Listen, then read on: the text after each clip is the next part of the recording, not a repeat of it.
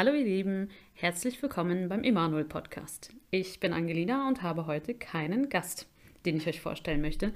Ich bin nämlich ganz alleine hier und das hat den Grund, dass ich zum einen einen kurzen dankbaren Rückblick nehmen will auf das, was hinter uns liegt und dann möchte ich gerne ein paar Gedanken zu einer Bibelstelle teilen, bevor ich dann uns in eine kleine, aber wie ich finde wohlverdiente Sommerpause verabschiede.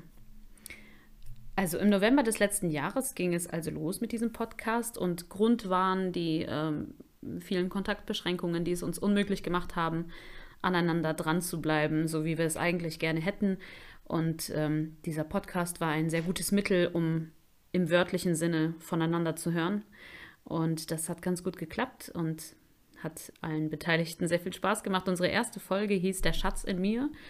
Und seitdem kamen 34 weitere Folgen dazu. Unter anderem gibt es das Format Wer ist eigentlich Emanuel? Und da lassen wir Menschen aus der Gemeinde ihre Geschichte erzählen, was immer wieder total spannend ist. Bei den Bibelcast-Folgen dagegen wollen wir Lust auf die Bibel machen, weil wir sehr begeistert von ihr sind und äh, ein bisschen hoffen, dass wir es den Hörerinnen und Hörern schmackhaft machen können. Ähm, aber unser oberstes Ziel ist und bleibt immer, dass wir unseren gemeinsamen Glauben feiern und den den Gott, an den wir alle glauben, dass wir den immer wieder drin erhöhen und ja, wir möchten auch Brücken, Brücken bauen und äh, Hürden überwinden, auch über diesen Podcast. Deswegen laden wir auch Menschen von außerhalb ein. Und das war total toll die letzten Monate. Und wir danken euch allen, dass ihr immer dabei seid und dass ihr so fleißig zuhört. Auch für das äh, positive Feedback finden wir immer sehr, sehr schön.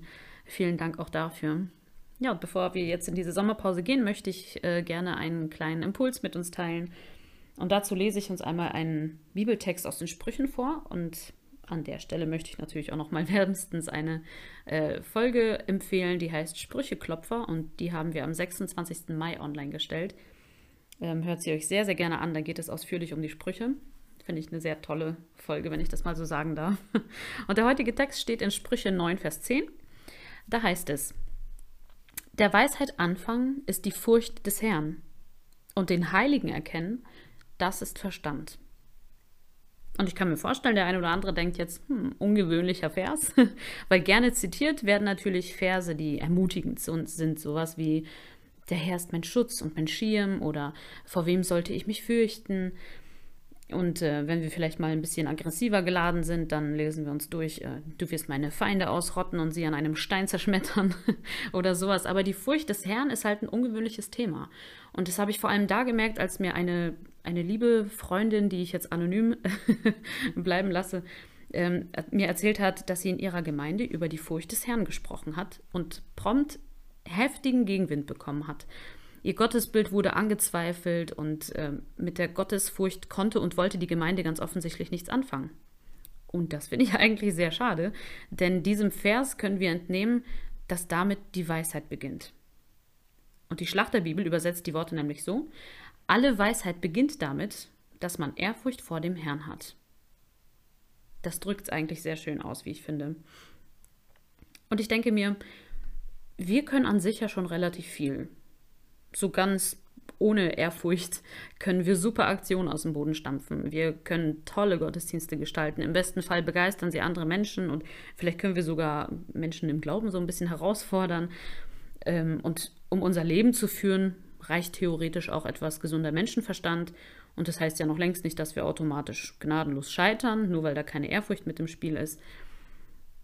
Aber stell dir mal vor, wir könnten echte Weisheit besitzen von Gott inspiriert weise sein.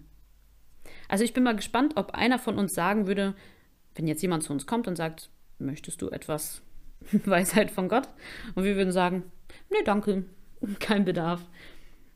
So als würden wir im Schuhladen stehen und äh, die Kassiererin oder der Kassierer sagt, dann haben Sie schon unser Imprägnierspray, ist äh, vor allem im Winter ganz toll oder so. Und wir sagen, nee, danke, habe ich genauso, habe ich schon genug äh, zu Hause von. Ähm, was ja so nicht immer stimmt, aber man, man lehnt halt dankend ab. Und ich glaube, das würde uns mit der Weisheit nicht passieren, weil ich glaube schon, dass wir alle danach streben. Wenn uns jemand fragen würde, willst du echte Weisheit, würden wir eher sagen, ja, unbedingt, immer her damit. Ich nehme auch gleich noch was für meine Familie mit. Und die tolle Nachricht ist, wir können diese Weisheit auch bekommen. Alles, was es braucht, ist Ehrfurcht vor Gott. Und ich glaube, wir sind uns alle einig, wenn ich sage, dass wir dringend diese Weisheit benötigen. Jeder von uns. Sei es in unserem Privatleben, in unseren Beziehungen, die wir führen, ob es, äh, ob es ein Partner ist, ob es Geschwister sind, ob es Eltern oder Freunde sind oder ob es im Berufsleben ist. Oft treffen wir Tag und Tag für Tag, für Tag äh, Entscheidungen und brauchen da wahnsinnig viel Weisheit. Wir brauchen auch Weisheit, was das Gemeindeleben betrifft. Wir, und wir leben gerade jetzt in einer sehr verrückten Zeit, wie ich finde. Manchmal ist es etwas beängstigend, was so alles passiert. Aber für mich bedeutet Weisheit auch, dass wir einen klaren Kopf bewahren dürfen. Dass wir nicht völlig durchdrehen und uns von irgendwelchen ähm, Dingen mitreißen lassen. Ich glaube auch, dass wir durch diese Weisheit ein Stück weit Gottes Perspektive einnehmen können und das ähm, aus seinen Augen sehen können. Und ich persönlich möchte meinem Gott in Ehrfurcht begegnen. Ich will mich daran erfreuen, dass er unendliche Größe und Majestät verkörpert und gleichzeitig so liebevoll, so liebevoll zu uns ist und sich uns zuwendet. Ich möchte aber auch seine schöpferische Macht bestaunen, will mich jeden Morgen neu darüber daran freuen, dass die Sonne aufgeht oder dass frischer Regen fällt.